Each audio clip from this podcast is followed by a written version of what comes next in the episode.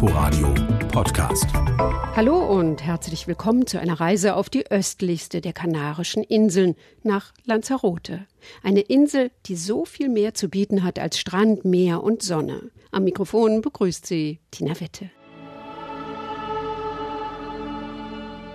Ockergelb, Rotbraun und Schwarz, das sind die Farben des Nationalparks Timanfaya im Süden Lanzarotes. Vulkankegel ragen in die Höhe, schroffe Felsgebilde, dunkle Lava, Asche und Geröll. Kaum vorstellbar, dass hier vor über 250 Jahren noch die Kornkammer der Insel war. Das erzählt Fremdenführer Juan Jorge, während wir in einem Bus langsam durch die bizarre Landschaft rollen während der Hauptvulkanausbrüche im Südwesten der Insel im 18. Jahrhundert, während dieser sechs Jahre, elf Dörfer und 420 Häuser zerstört, begraben von der Lava. Aber keiner der Einwohner kam dabei ums Leben. Alle konnten rechtzeitig fliehen, verteilten sich in den restlichen Dörfern der Insel. Oder sie wanderten aus. Mehr als ein Viertel Fläche der Insel war damals von glühenden Lavamassen überzogen. Auch heute noch wirkt die Mondlandschaft nicht sehr einladend. Aber es ist dennoch ein faszinierendes, kraftvolles und beeindruckendes Fleckchen Erde, das dokumentiert, wie klein und machtlos wir, die Bewohner dieses Planeten, sind. Wir verlassen den Bus. Es weht ein kräftiger Wind, alles sieht ganz friedlich aus. Die letzten Eruptionen endeten 1836 und ob wieder etwas passiert, wer weiß. Prognosen äh, kann man nicht ernst nehmen. Und zwar deshalb, weil die Vulkane unberechenbar sind. Also gegen die Natur hat der Mensch nichts auszurichten. Unter der Oberfläche brodelt es hier noch immer. Dort unten wurde in 6 Metern Tiefe 400 Grad Celsius gemessen und in 13 Metern Tiefe 610 Grad Celsius, die höchste gemessene Temperatur hier im Nationalpark. Der Boden, auf dem wir stehen, fühlt sich nicht warm an. Aus dem Loch in einer Lavamauer holt Juan Jorge ein paar Gesteinskrümel und legt sie mir in die Hand. Oh, die sind wirklich heiß. Und hier haben wir eine natürliche seitliche Krateröffnung, die drei Meter tief ist in zwei Metern Tiefe haben wir schon Temperaturen zwischen 250 und 435 Grad gemessen. Dieser Herr steckt nun trockenes Gebüsch in den Untergrund und Sie können auf Ihren Uhren jetzt mitzählen, wie viel Zeit vergeht bis zum Hochkommen der Flammen. Nur ein kurzer Moment und das Gestrüpp brennt lichterloh. Bei einem weiteren geologischen Experiment werden gusseiserne Röhren präsentiert, die zwischen sieben und zwölf Meter tief in die Erde eingelassen sind. Ein freundlicher älterer Herr fordert uns auf, in Deckung zu gehen und kippt dann Wasser in eine der Röhren. Keine zwei Sekunden später schießt es als Dampffontäne nach oben und erschreckt die Umstehenden. Die Wärme der Erde lässt sich hier übrigens auch ganz praktisch nutzen, an einem natürlichen Grillplatz. Denn jeder, der hier Eintritt bezahlt, kann sein eigenes Würstchen mitbringen, um es dort auf Erdwärme zuzubereiten. Die nutzt auch das Restaurant El Diabolo. Über einem Loch in der Erde brutzeln auf einem Rost Fleisch und Meeresfrüchte. Das Restaurant ist ein Rundbau aus Lavagestein mit riesigen Panoramafenstern, durch die der Blick weit über die Vulkanlandschaft des Nationalparks reicht. Entworfen hat das Haus der berühmteste Künstler der Insel, César Manrique. Seine Werke kann man überall auf Lanzarote bewundern. Er schrieb, malte, modellierte und gestaltete Gebäude und Gartenanlagen und erlangte internationalen Ruhm. Seine Heimat verlor er dabei nie aus den Augen. Nach einem mehrjährigen Aufenthalt in New York verlegte Manrique seinen Lebensmittelpunkt wieder auf die Kanareninsel mit dem Ziel, sie in den schönsten Ort des Planeten zu verwandeln. Sein erstes Haus hatte er am Ortsrand von Tahiche, nahe der Hauptstadt Arrecife. Er fuhr im Jahre 1968 an dieser Straße entlang. Damals stand kein einziges Haus hier. Es war nur eine schwarze Lavafläche. Und plötzlich entdeckte Sesam Manrique etwas Grünes. Heute gibt es natürlich sehr viel Grün, weil das eingesetzt wurde, aber damals nicht. Und er ging auf diese Stelle hinzu und entdeckte den Feigenbaum und entschloss sich dann, sein erstes Haus hier bauen zu lassen. Es wurde ein Wohnhaus mit zwei Geschossen. Die ebenerdigen Räume sind weiß gehalten mit großen Fenstern und kreisförmigen Ausschnitten im Boden, durch die man ins Untergeschoss blicken kann. Eine Wendeltreppe führt nach unten. Während der Vulkanausbrüche sind hier fünf Hohlräume aus Gasblasen in der erstarrenden Lava entstanden. Manrike hat diese Blasen durch schmale Tunnel verbunden. Aus den Höhlen sind Wohnräume geworden mit Wänden und Sitzgruppen aus dunkel glänzendem Lavagestein. Durch die Öffnung in der Decke fällt Tageslicht. César Manrique en esta casa materializa todas las ideas que tenía. In diesem Haus sind alle Ideen, die Cesar Manrique hatte, verwirklicht. Zum einen der formale Aspekt, die Bauweise, das Aussehen der Mauern, die Materialien, die Farben und zum anderen seine Konzeption. Dort zeigt sich seine Grundidee, dass ein Künstler sein Werk in die Landschaft und das Gelände integrieren kann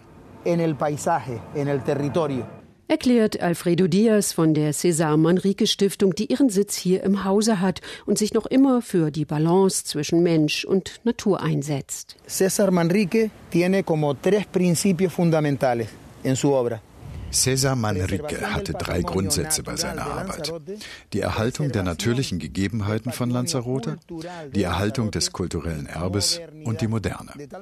César Manrique war ein Künstler, der die Tradition respektiert und sie in die Moderne übersetzt. Also Manrique ist ein extrem moderner Künstler, aber er kombiniert das mit der Tradition. Er versteht die gesamte Insel, auf der er lebt, als sein Atelier, in dem er seinen Traum verwirklicht. Deshalb ist die Insel im übertragenen Sinn wie eine Leinwand, auf der der Maler sein Werk gestaltet. La isla es un todo, como si fuese metafóricamente un lienzo en el que el pintor desarrolla su obra. Dazu gehörte auch, dass keine Gebäude auf der Insel mehr als zwei Stockwerke haben sollten. Gewünscht wurden kleine weiße Häuser in traditioneller Bauweise mit grünen Fensterrahmen und Türen. Die Inselregierung unterstützte die Ideen Manriques Ende der 60er, Anfang der 70er Jahre. Und die Insel, die mit ihrer Lavaödnis als eine der hässlichsten der Kanaren galt, wurde berühmt für ihre Verbindung von Natur, Tradition und Tourismus. César Manrique en esta casa reunía César Manrique hat in dieses Haus bedeutende Künstler aus aller Welt eingeladen und erzählte ihnen, was er auf Lanzarote vorhatte. Die erzählten dann bei ihrer Rückkehr in ihre Heimatländer von der Idee eines Künstlers auf einer im Atlantik verlorenen Insel, die Lanzarote heißt. So kam die Idee in die ganze Welt und erst auf diese Weise fing Lanzarote an zu existieren. Manrique ging es um Nachhaltigkeit, schon lange bevor dieser Begriff geprägt wurde. Mit dieser Idee war César Manrique natürlich eine sehr unbequeme Person aus der Sicht von wirtschaftlichen Interessen, logischerweise. Aber er kämpfte dafür und wollte diesen wichtigsten Wert eines Landes auf der Erde verteidigen, die Einmaligkeit. Deshalb ist dieser Gedanke von César Manrique ein Gedanke, der für jeden Ort in der Welt gilt.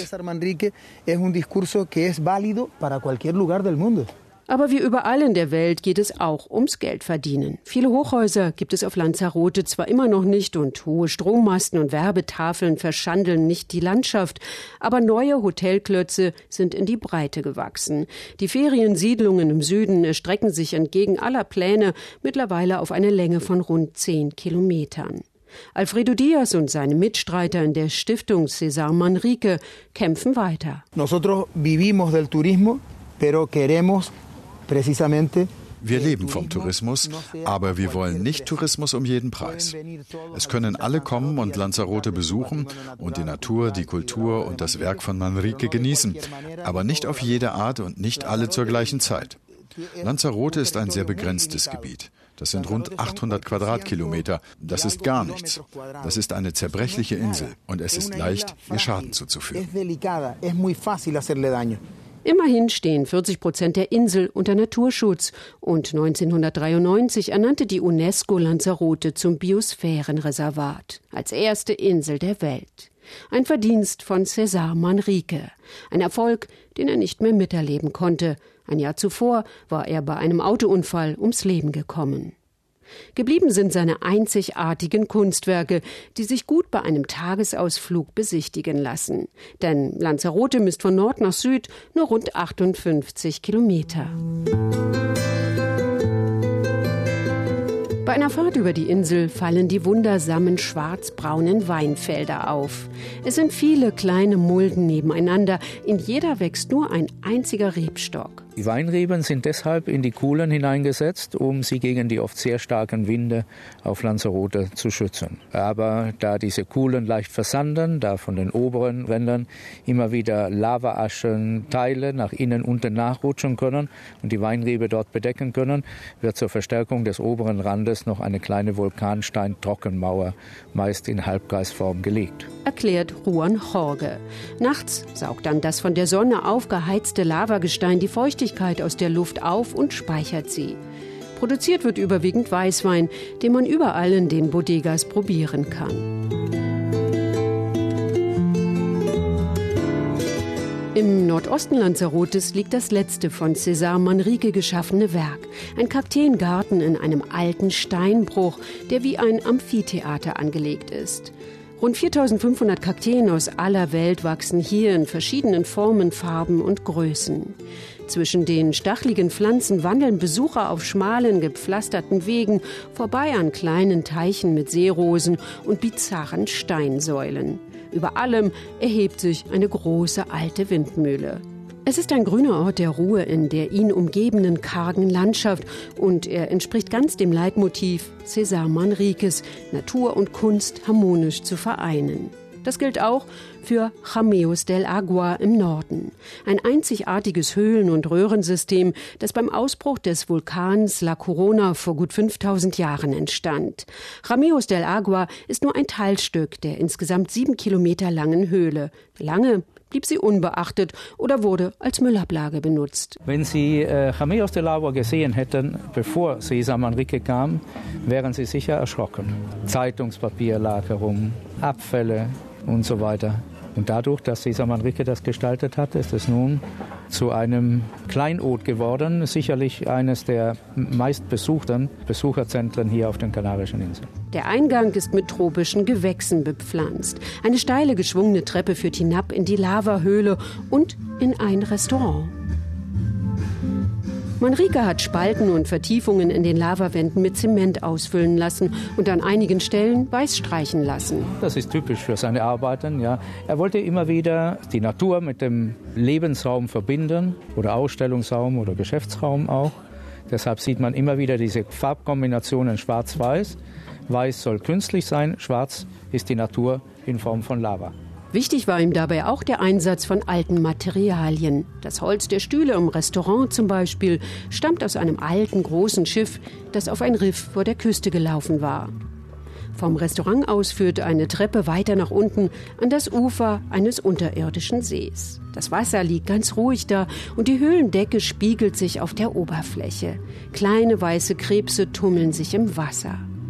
Über einen Steinpfad geht man am See vorbei und erreicht verschiedene Terrassen mit Bars und Plateaus, die am Abend bei Live-Musik zur Tanzfläche werden. Gleich dahinter liegt ein Swimmingpool aus weißem Kalkstein, umsäumt von Palmen. Hier war das Becken für die riesigen Meeresschildkröten, die ursprünglich in den 70er Jahren noch hier im Schwimmbad waren. Und die Badenden, die konnten sich von den Schildkröten durch den Pool ziehen lassen. Ja. Sehr schade, dass diese Zeit vorbei ist. Heute ist der Ansturm der Besucher so groß, dass Baden verboten ist und die Schildkröten gibt es auch nicht mehr. Dafür wird den Besuchern jetzt in einer Grotte gleich nebenan ein Erlebnis der besonderen Art geboten.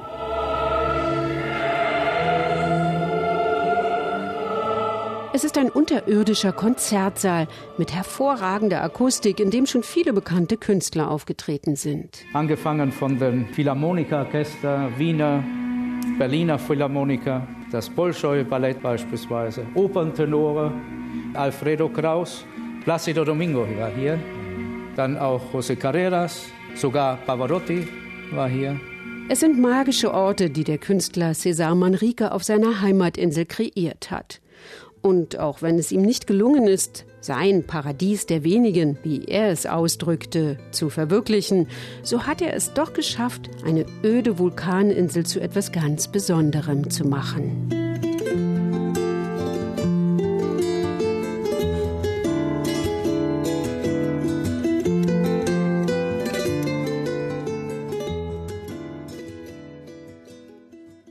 Unterwegs auf Lanzarote. Sie können diese Sendung auch als Podcast abonnieren. Danke fürs Zuhören, sagt Tina Witte. Inforadio Podcast.